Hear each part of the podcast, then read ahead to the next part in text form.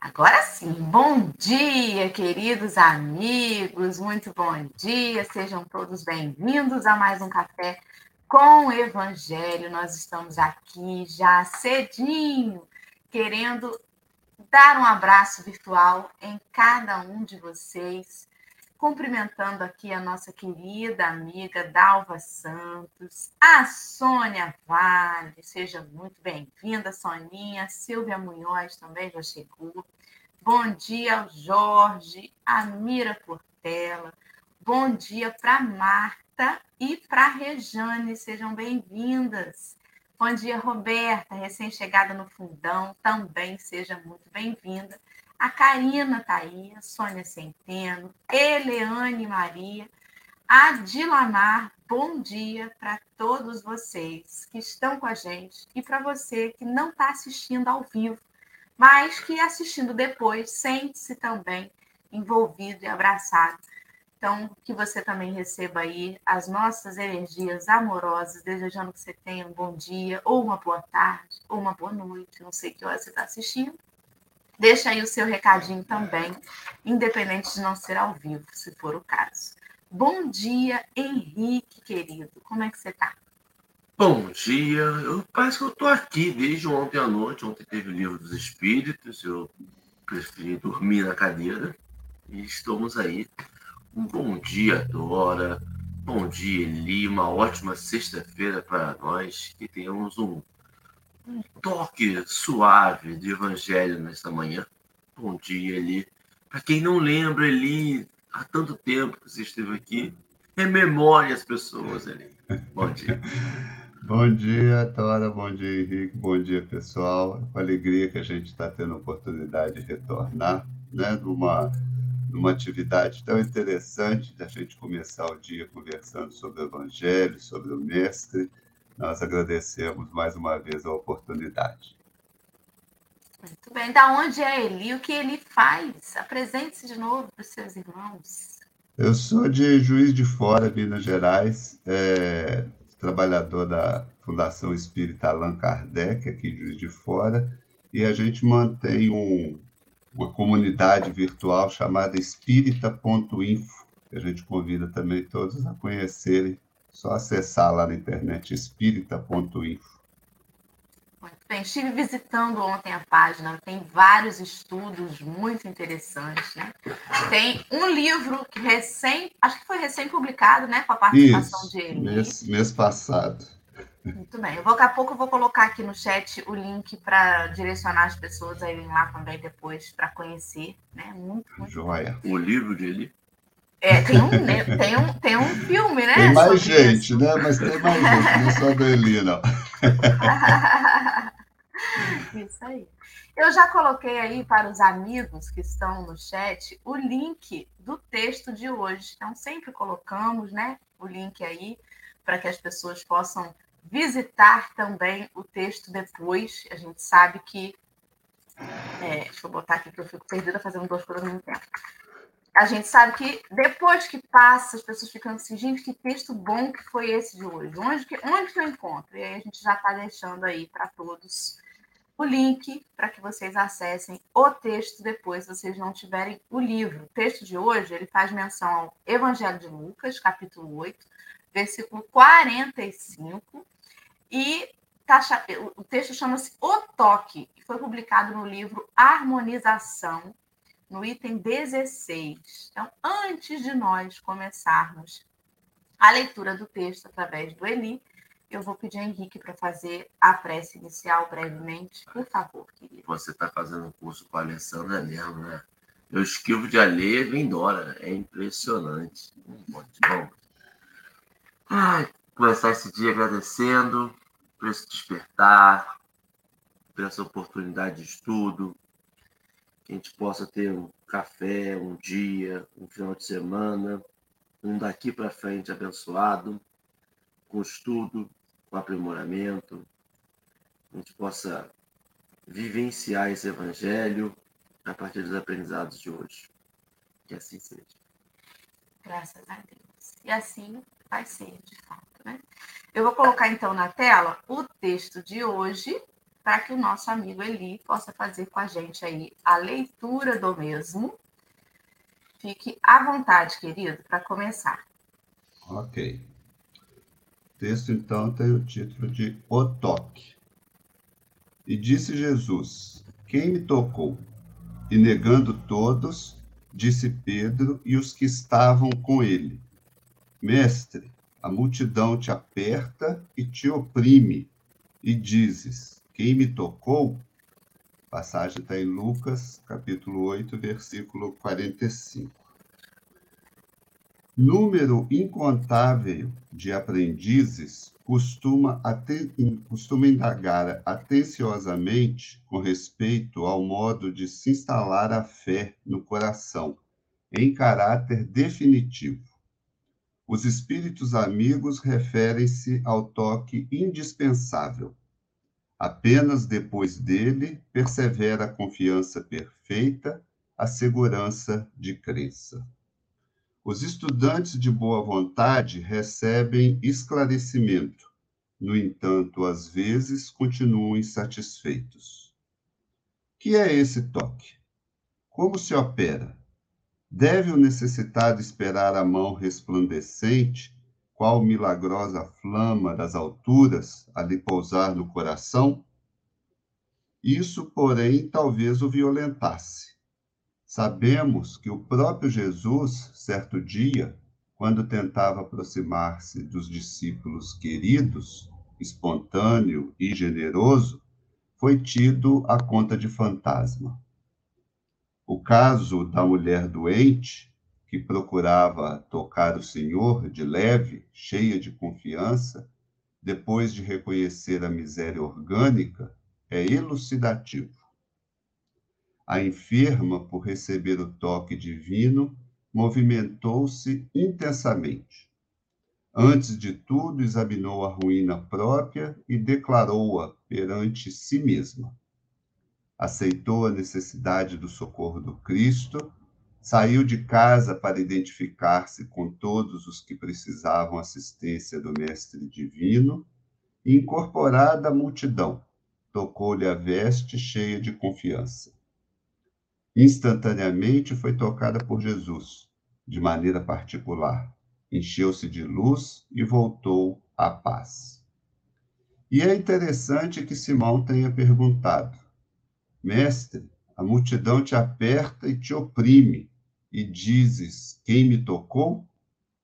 A interrogativa foi providencial. Ainda hoje, o Cristo sofre o assédio das multidões necessitadas e sofredoras apertam-no através de templos, círculos, reuniões. Oprimem-no com as mais estranhas rogativas. É perseguido, disputado, instado com violência, mas Jesus conhece aquele que o toca depois da renúncia aos vãos processos das facilidades venenosas. Identifica entre os milhões de necessitados aquele que se caracteriza por intenções de valor real, e volta-se, pleno de carinho, desvelado por acolhê-lo nos braços fortes e generosos. Como vemos, o problema do toque é complexo. Sem o contato de Jesus, não há fé legítima, mas para que isto se efetue, é preciso que a providência parta de nós mesmos. Texto de Emmanuel.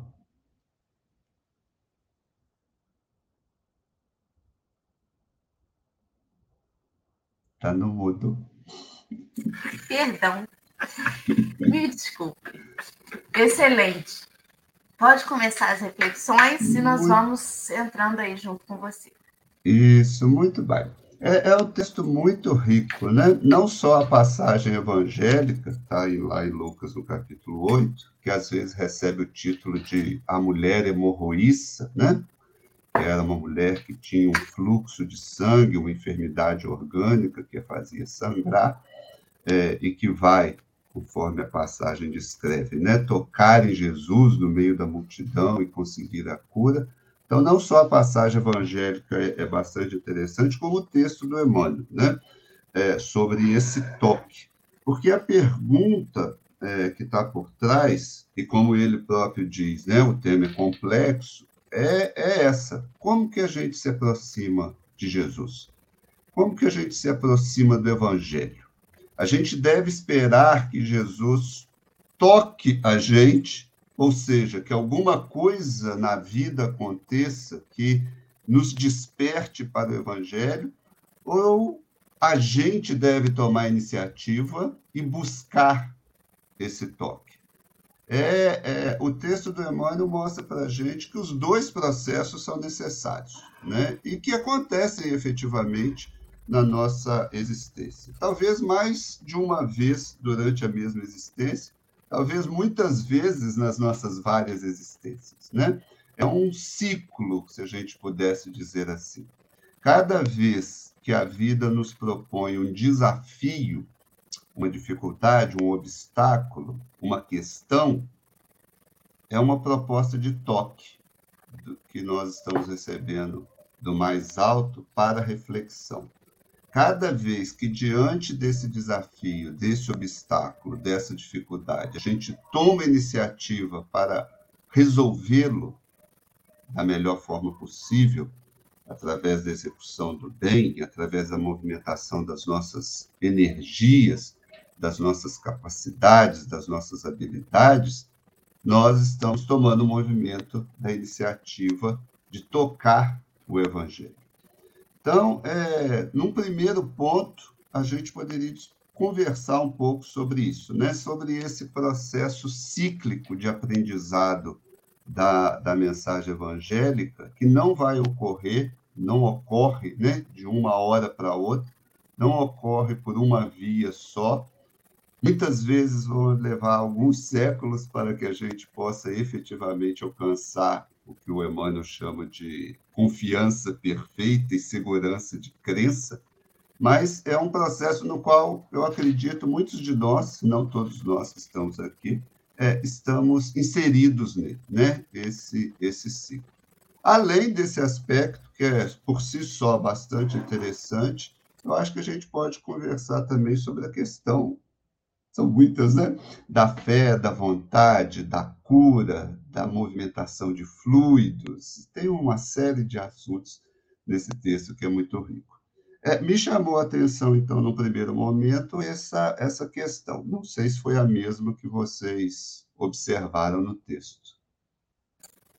Vamos lá, pegando o gancho aí do Eli, é, como que é interessante que ele vai tocando em cada um de nós, de uma forma diferente, né?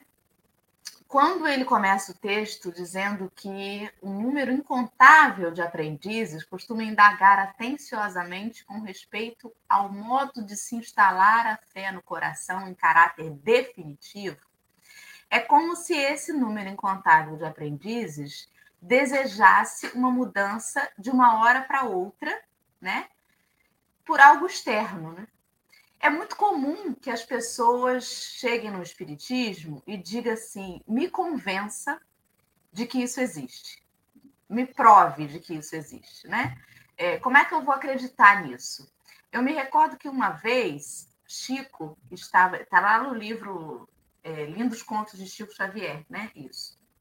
Ele estava sendo procurado na cidade dele por um rapaz, né? um, um homem que estava desesperançoso com a vida. E aí ele viajou até lá, até Pedro Leopoldo, para procurar o Chico, para que Chico o convencesse da eternidade, da imortalidade da alma.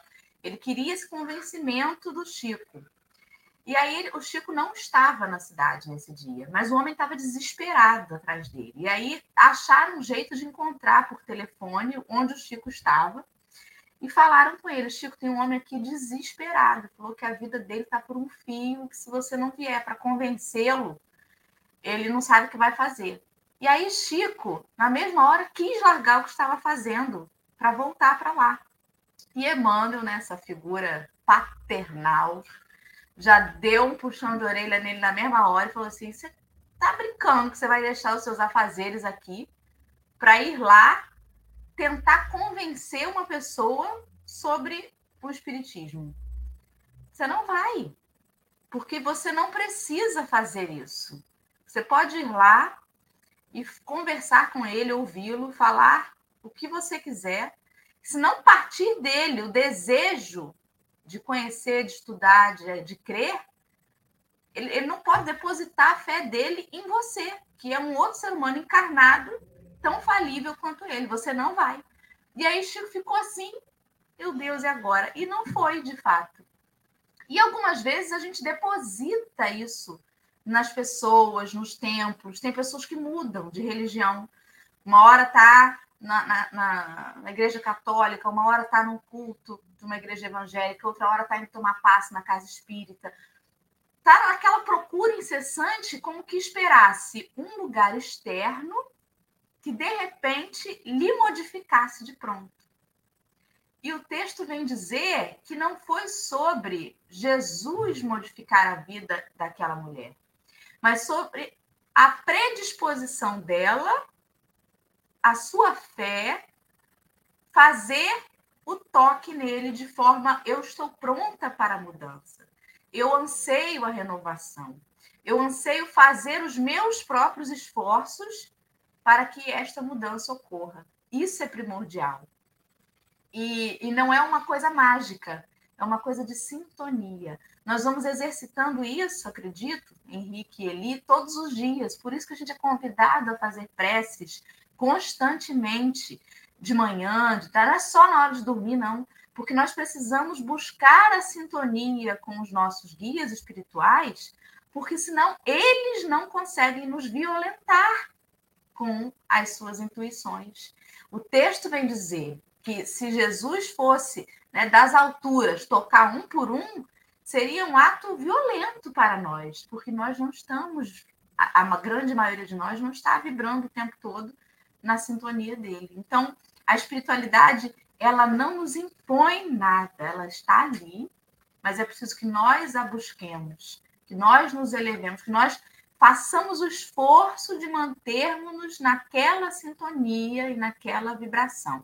E, os, e o, socorro nunca nos falta, mas esse socorro ele não vem à força. Nós precisamos buscá-lo, né? Eu acho que tudo isso vai, vai, se, vai se linkando e se completando. Henrique, conte-nos aí o que, que te bateu o texto a princípio. Não, acho que você e ele falaram muito bem. É, eu só fico sempre pensativo no quanto esse processo de aprendizado nosso demanda essa constância que o Emmanuel fala tanto, não nesse texto, mas ao longo da, das escritas dele. Porque essa parte da, desse caso da mulher, a gente consegue fazer. Quando a gente tem um problema, a gente consegue ir procurar a Deus, a gente consegue procurar Jesus, a gente consegue se conectar à espiritualidade, a gente clama, a gente faz promessa, a gente diz que não vai fazer mais alguma coisa. A gente esta parte acho que não é o grande problema nosso. O nosso problema é o, o pós. É o, o conectar-se o tempo inteiro. É o, o, o, o, entender os desígnios de Deus, entender algumas passagens que nós vamos ter que não dependem da nossa vontade que não é falta de fé e nem fé extrema e nem é só uma coisa que tem que acontecer, que tem uma passagem, que tem uma história em que eu preciso tirar essa lição e que o fato de eu ter tirado ou tirar a lição não vai se findar, né? É o fato de Deus estar com um problema, é o fato de eu tocar Jesus, de eu procurar Jesus, e esse problema não findar, mas esse problema abrandar. Esse problema abrandar no meu coração. E eu acho que quando ele fala que se fosse ao contrário, se fosse Jesus que tocasse o nosso coração e não nós que tocássemos Jesus, seria violento neste sentido.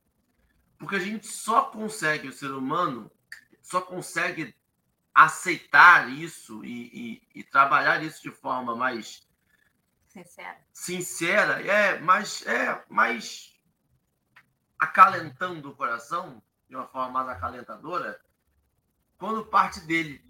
Quando ele consegue é, dizer quando tá bom, se eu vou tocar, se eu vou segurar, se eu vou pegar a mão de, de Cristo e levantar para dar um impulso, ou se só um simples toque me basta hoje, porque essa paciência, esse aprendizado que a gente vai tendo, da vivência espiritual que nós temos, precisa do nosso aval.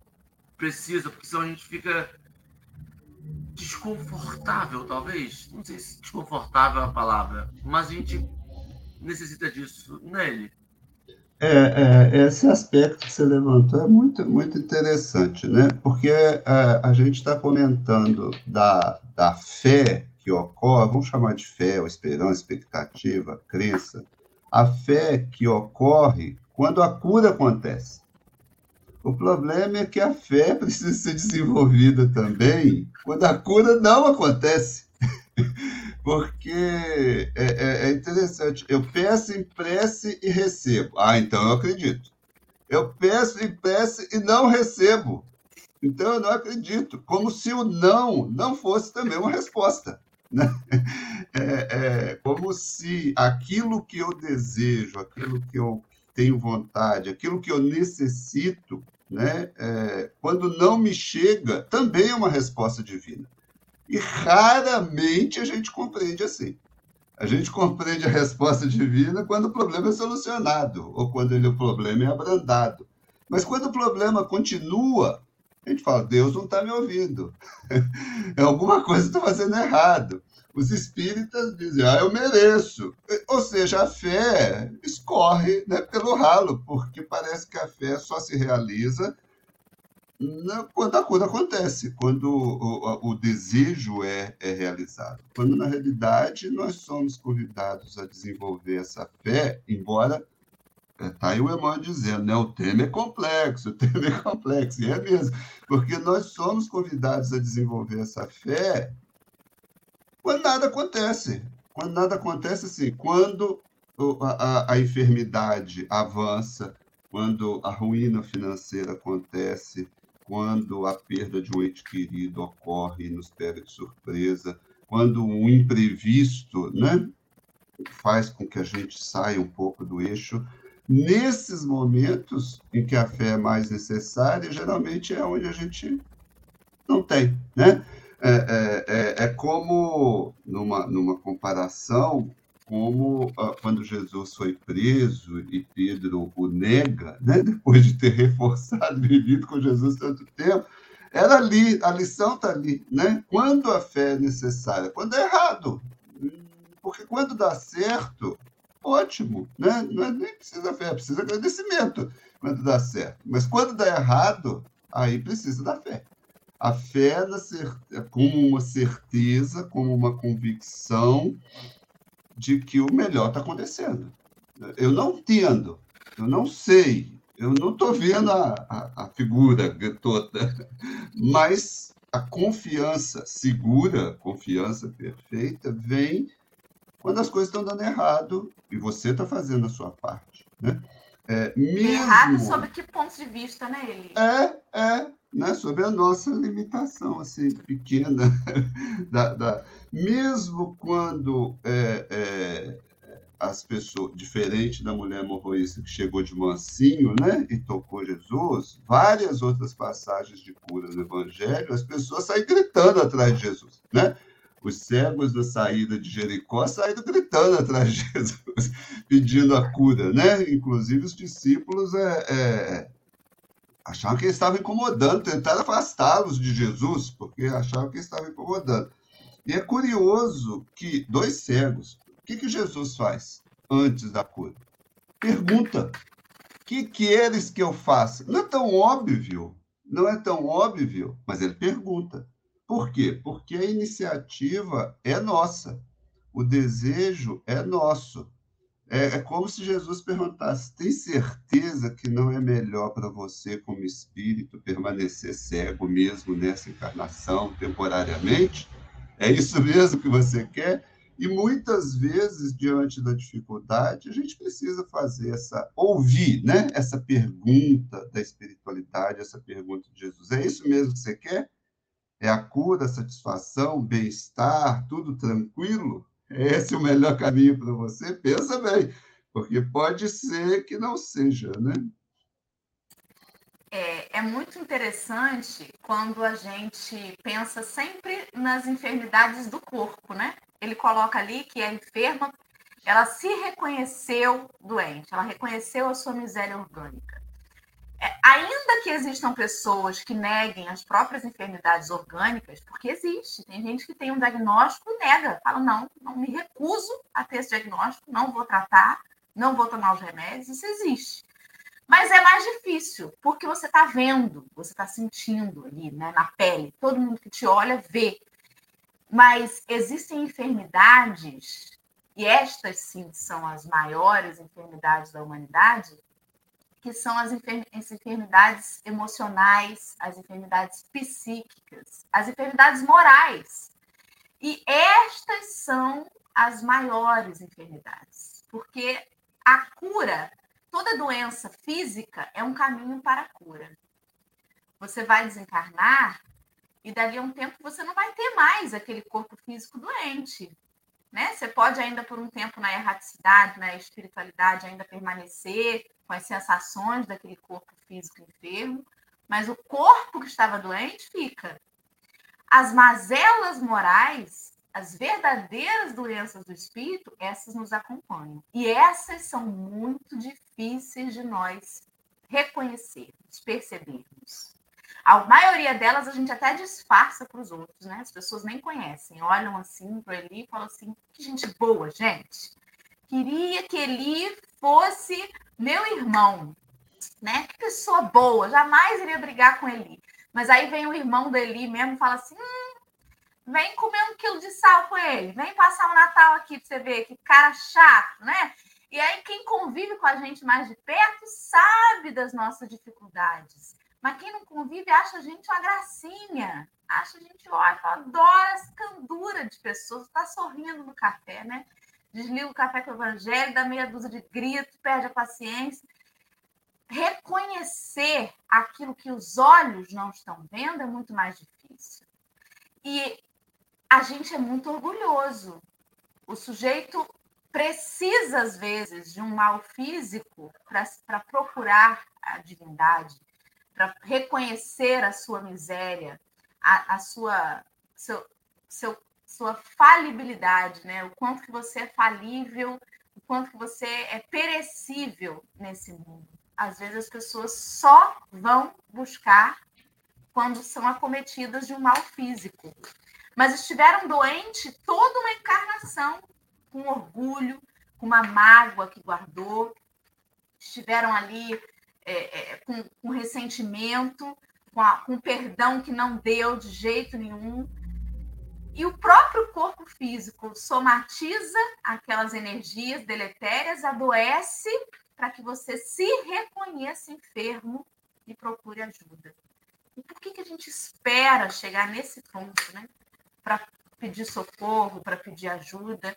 Eu acho que essa é a miséria mais difícil que a gente tem que vencer e reconhecer para buscar é muito difícil assim aceitar uma crítica, né?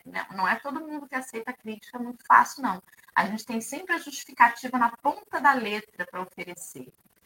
Mas você tá assim hoje, hein? Mas também, mas também, enquanto que a enfermidade física causa condolência, a pessoa olha e fala assim, ah, tadinha da dor, não fique com ela não. Tá passando por uma doença terrível, né? Está sofrendo de enxaqueca, fala baixinho para não incomodar ela. Nossa, às vezes é até as crianças é que falam isso. Às vezes eu queria até ficar com a febre de vez em quando, mamãe vai me deixar ver TV até mais tarde, eu vou receber uma comidinha na boca, né? A doença física deixa a gente com as mordomias. A doença moral não. A doença moral nos afasta uns dos outros. Não nos dá esses esses denguinhos, né? E aí a gente, por incrível que pareça, até se afasta mais. Porque se eu tenho que chegar no Cristo e reconhecer que hoje eu tô, né, insuportável, eu não quero reconhecer. Eu prefiro continuar insuportável aqui como eu estou. Me lembra até a passagem que a gente ouviu esses dias aqui no café, do homem que estava com a legião de obsessores e disse para o Cristo: Não me atormente, que queres de mim, filho do Deus Altíssimo? Não me atormente, a gente quer continuar enfermo. E logo em seguida, como é que as coisas vêm encadeadas, né? Essa passagem da mulher hemorroísa ela vem dizer: reconheça as suas enfermidades. O Cristo, o Evangelho, atormenta a gente, porque ele traz luz às nossas sombras. E a gente quer fugir disso. Mas para chegar à calma que a gente quer com ele, a paz, a tranquilidade de consciência, você precisa reconhecer essas enfermidades morais. E é isso, né? Sei lá. Fiquei aqui pensando que a doença da, física é pinto perto da quantidade de feridas que a gente tem no perispírito aí do, da nossa psique. Dora, é, é interessante a gente perceber que essa postura que você comentou, que a gente hoje, muita gente, né, tem diante da doença física do outro, é, mudou, né, de dois mil anos para cá, na verdade. Mudou graças à ação de Jesus. Porque na época de Jesus, o, a pessoa com hanseníase era tocada para fora da cidade, ninguém tinha pena, não tinha tratamento, não tinha cura.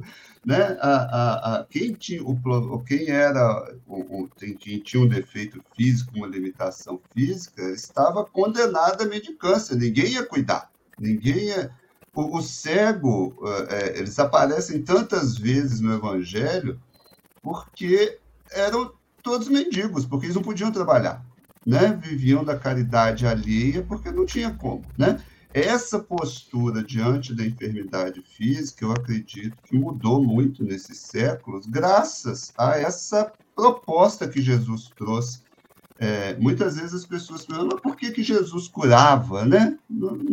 A mensagem dele não é assim para o coração, para o espírito, é que a, a, enfermidade muitas vezes não é necessária, então por que, que ele curava? Justamente para mostrar isso que você falou, né? É, esse cuidado com o outro, entre várias outras questões, né?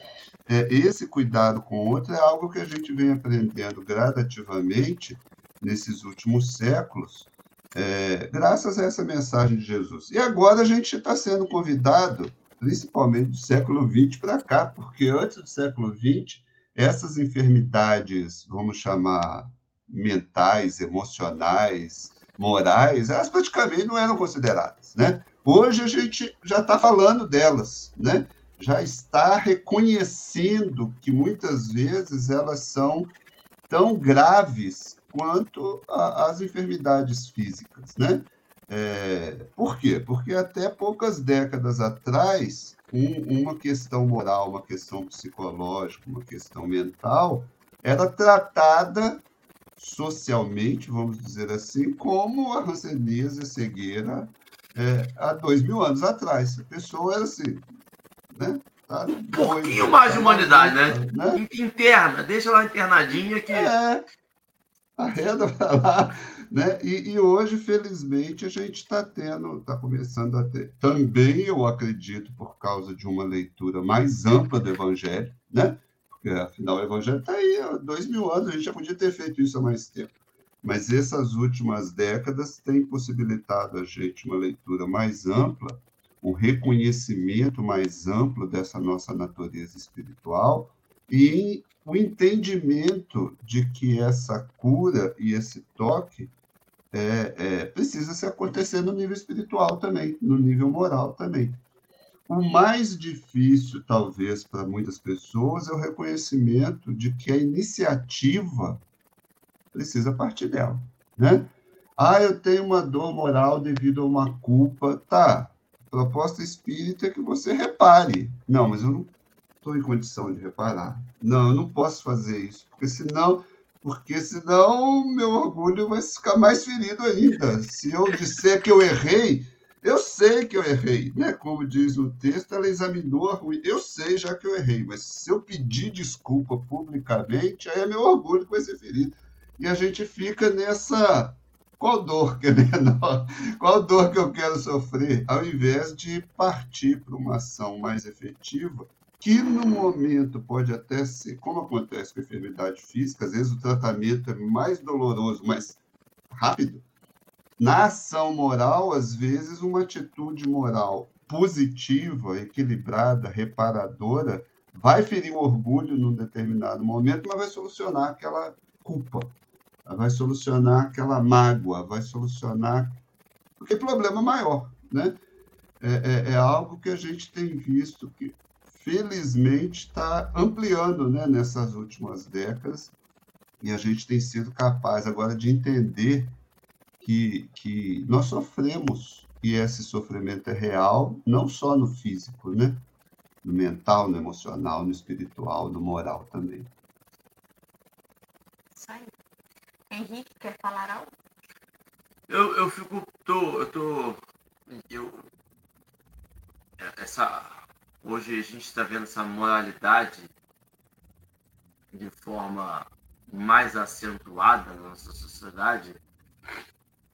E aí me pega a parte do, do, do texto em que ele fala que hoje muita gente toca, né?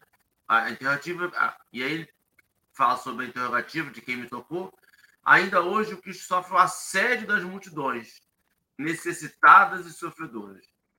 O que, que ele está dizendo? Ele está dizendo o seguinte: ele estava andando, estava todo mundo esbarrando todo mundo. E, e como assim que está perguntando quem foi que me tocou? A resposta, né? É assim, todo mundo. Talvez tenha sido eu, talvez tenha sido o senhor mesmo que se auto-esbarrou.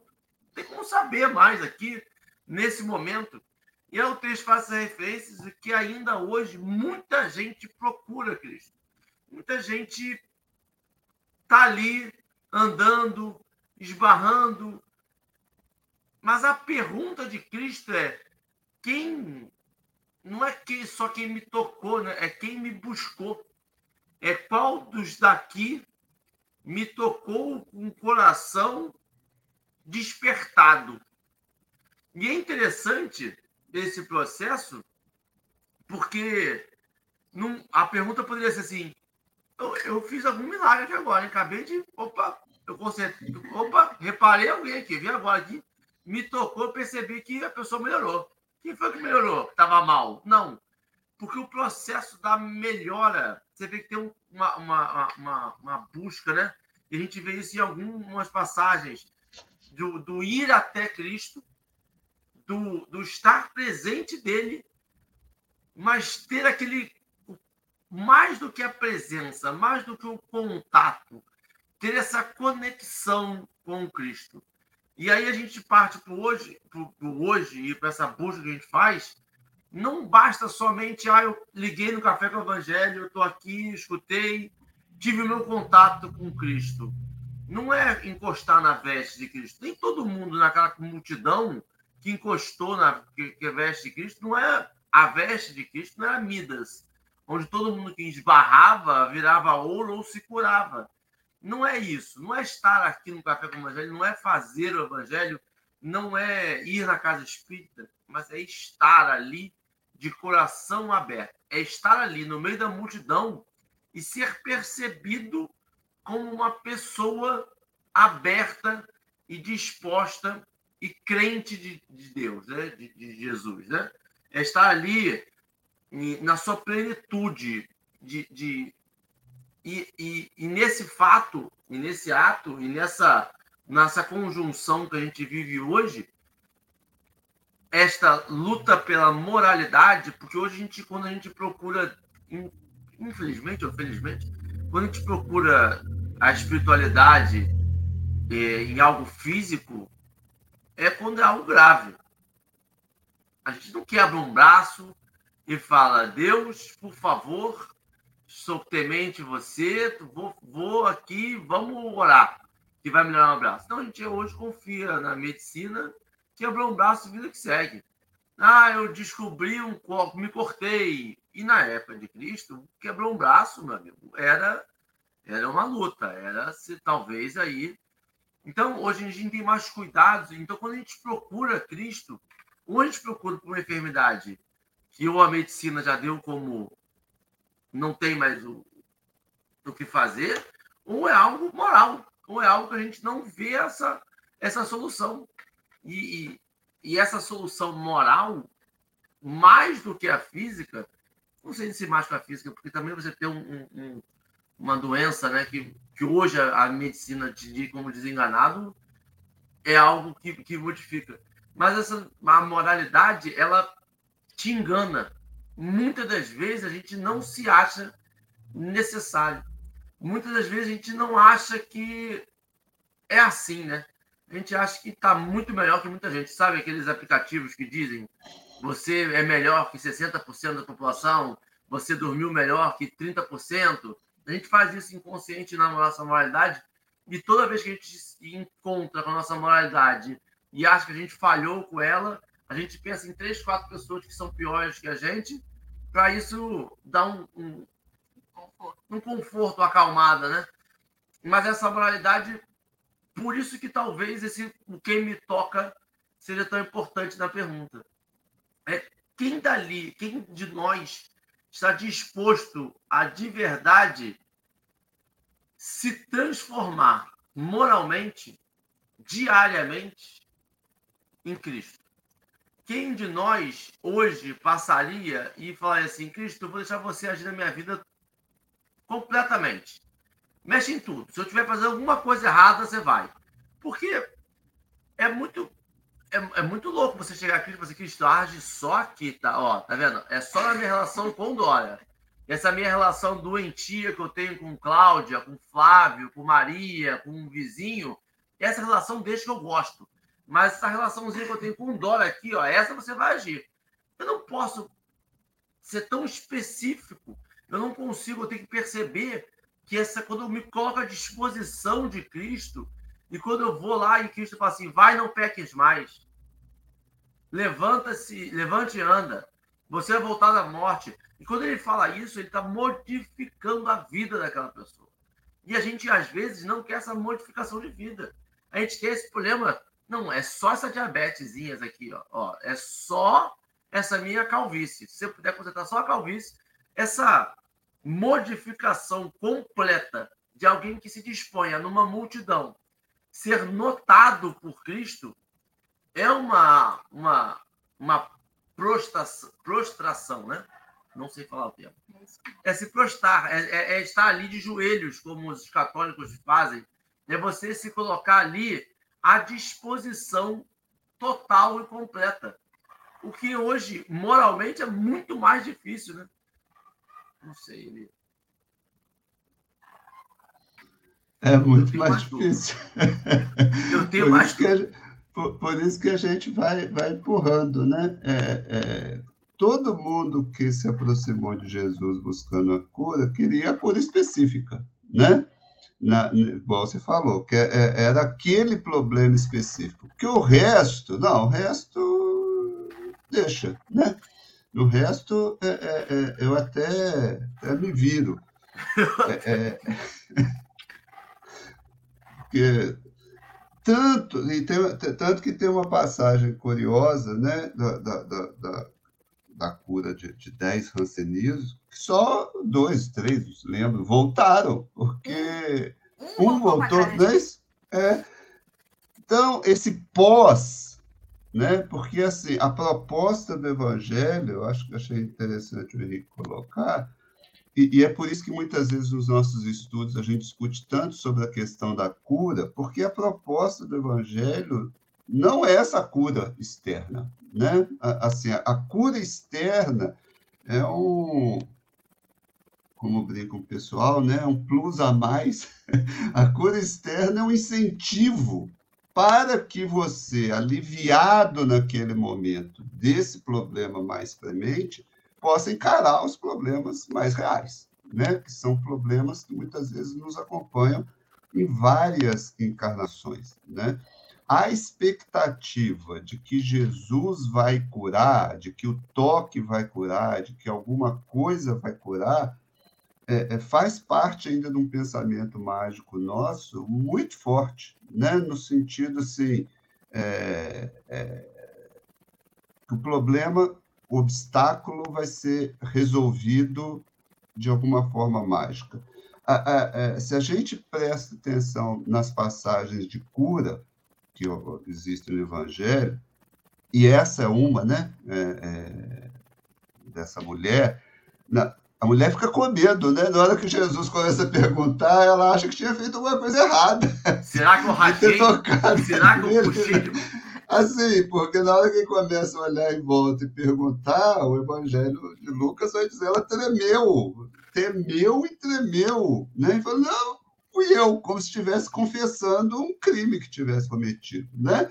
Assim, nossa, será que eu devia ter feito isso? Será que eu roubei fluido de Jesus, roubei energia de Jesus? Né? É, é...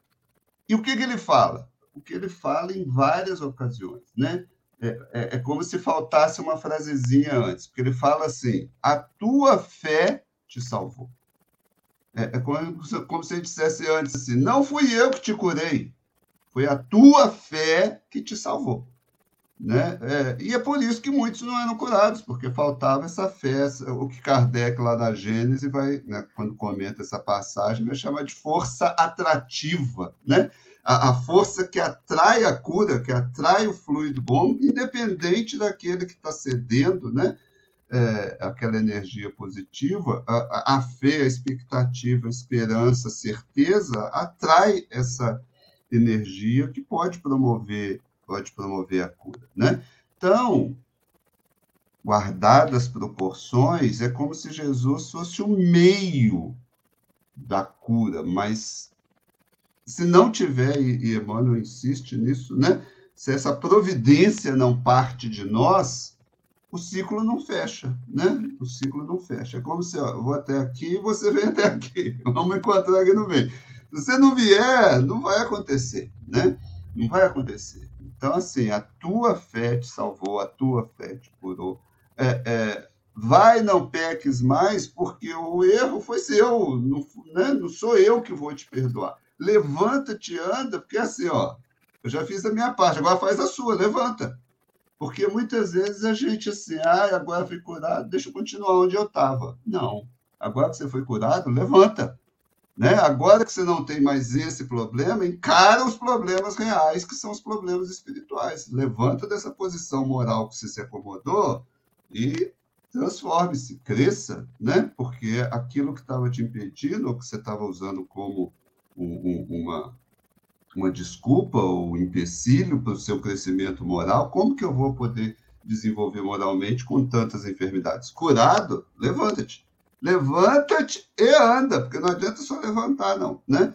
Então, é, é, é, é muito interessante assim, esse convite.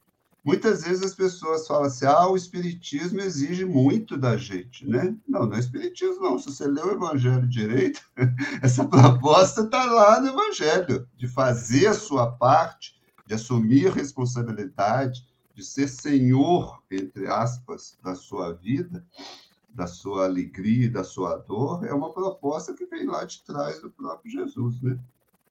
É, muito, muito bom. Eu vou fazer uma consideração final brevemente, a gente já está chegando no nosso tempo e no nosso horário. É, Emmanuel vem falar ali perto do fim do texto que Jesus conhece aquele que o toca depois da renúncia aos vãos processos das facilidades venenosas. Olha só facilidades, processos de facilidades venenosas, de comodismo. E são tantos que nós temos nas mais diversas áreas da vida, né? A gente não quer abrir mão de certas coisas. As pessoas falam que viver em sociedade, ter relacionamentos familiares, amorosos, é um exercício, porque você precisa estar sempre cedendo pelo outro. Nesse relacionamento com a divindade, com as leis divinas, com o convite do Cristo, nós precisamos abrir mão de muitas coisas. É por isso que lá naquela epístola de Paulo, que ele fala, não sou mais eu que vivo, mas o Cristo que vive em mim, é porque em alguns momentos a gente precisa reconhecer, eu estou cedendo agora a minha vontade de dar uma resposta bem mal educada para aquela pessoa que me tratou desse jeito. Adora responderia, mas como é o Cristo que vive em mim, ele não responderia. Então eu vou ceder, é muito mais fácil é muito mais fácil eu agir impulsivamente, eu agir querendo mesmo, ah, deixa para lá, ah, eu vou sair, quer saber? Perdi eu, eu vou sair dessa tarefa, ninguém aqui consegue me entender, o pessoal vem para cá, eu não, não, não quero, não quero mais essa tarefa. Os caminhos das facilidades não são os caminhos que nos provocam a mudança, que nos encorajam a seguir. Eu fiz na minha cabeça uma analogia, por exemplo, né? Por que, que os pediatras eles não recomendam o uso de andador para as crianças pequenas? Hoje em dia as pessoas ainda colocam, né, o andador, mas não é recomendado. A Sociedade Brasileira de Pediatria, até internacional, não recomenda mais o uso de andador. Não só pelo risco, né? Porque a criança perde a noção do, do perigo e acaba provocando mais quedas com o andador, mas porque você deixa ali uma muleta. E não é sobre isso, é sobre o esforço da criança aprender a levantar e andar sozinho. Por que é que Jesus não pode tocar a gente sem que a gente esteja disposto? Porque senão a gente cai, a gente não aguenta. Por isso que o pai e a mãe precisam estar ali perto da criança, dizendo: vem, eu estou aqui estendendo os braços, mas o movimento de levantar e dar um passinho de cada vez tem que partir do bebê. Se ele não quiser, não adianta. Tem muita criança que tem atraso na fala, e aí o fono vai dizer assim: quando a criança aponta, você espera ela dizer o que quer ou você já diz de uma vez? Tem pai e mãe que atrapalha a criança falar. A criança aponta o copo, o pai e a mãe fala: é água, é água. E aí a criança não tem o esforço de dizer água.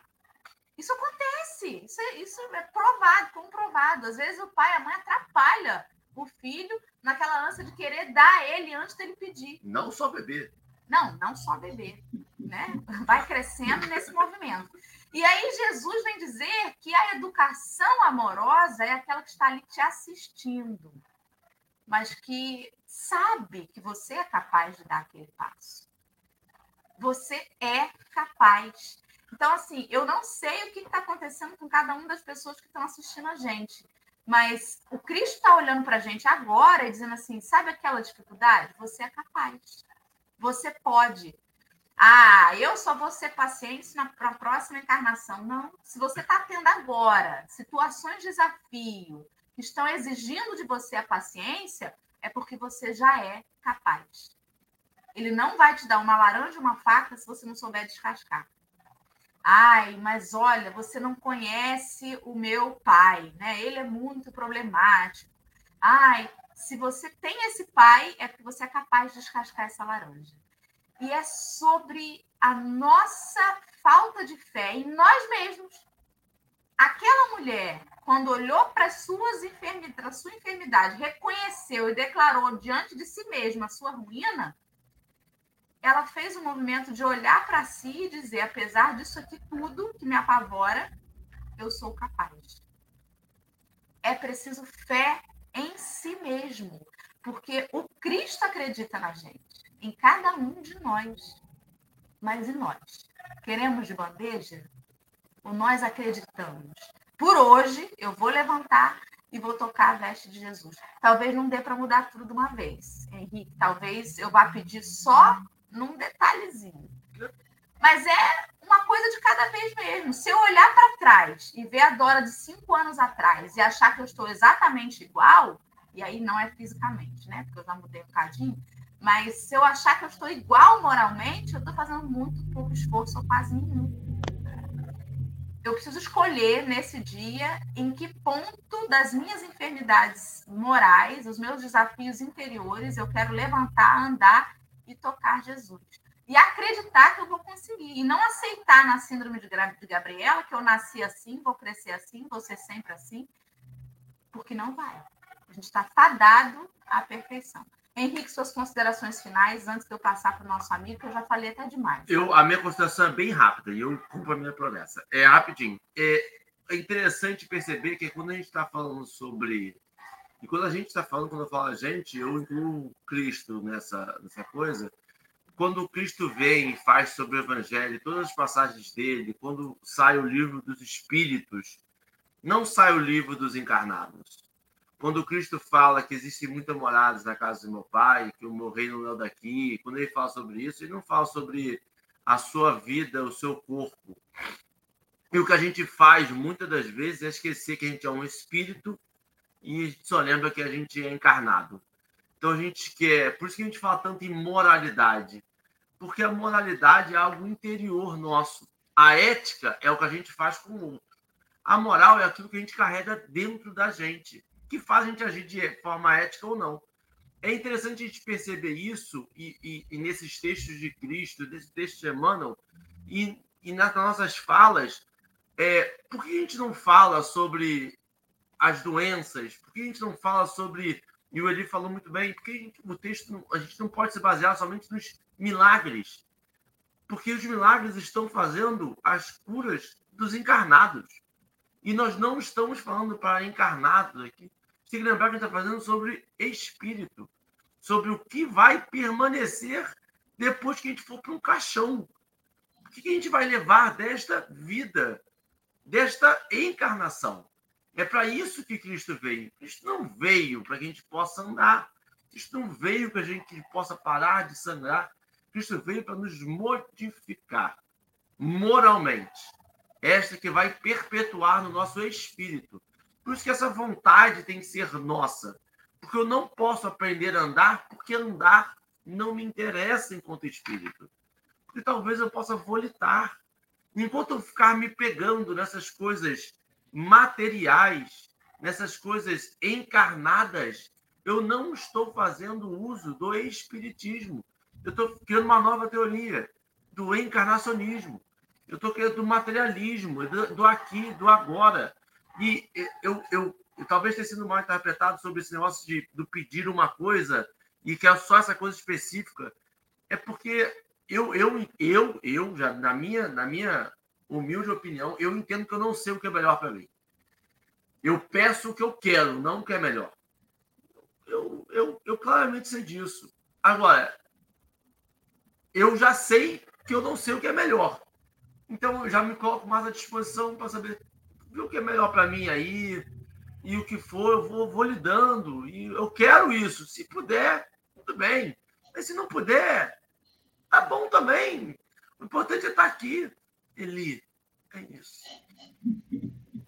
Amigo, é. faça suas considerações finais e já emenda aí na nossa prece, por favor. Tá ok. É, é, é, eu acho que, que a ideia é essa, né? É, o texto, como a gente comentou no início, um texto muito rico, uma passagem muito rica, tem várias perspectivas. Eu acho que a pergunta que fica para a gente é essa, né? Eu quero estar tá na multidão, apertando Jesus, oprimindo Jesus, eu quero tentar esticar o braço e encostar na veste, fazer algo diferente do que simplesmente ficar rogando, rogando, rogando, né? É, essa, essa reflexão de como as nossas atitudes e como que a nossa relação com Jesus tem, tem andado, né? É sempre, é sempre útil para nós.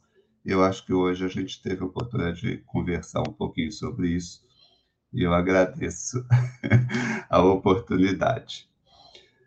Vamos então fazer a nossa prece para a gente encerrar o nosso encontro, né?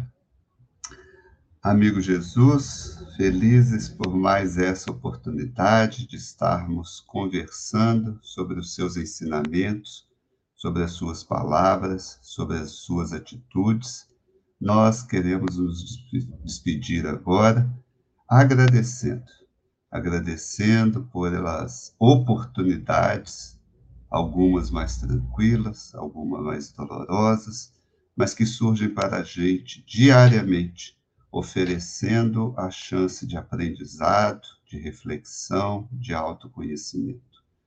que a nossa conversa na manhã de hoje possa servir para todos aqueles que acompanharam e que venham acompanhar, de um instante de reflexão sobre si mesmo, sobre a nossa relação contigo, Jesus, e sobre as imensas possibilidades que estão depositadas nas nossas mãos.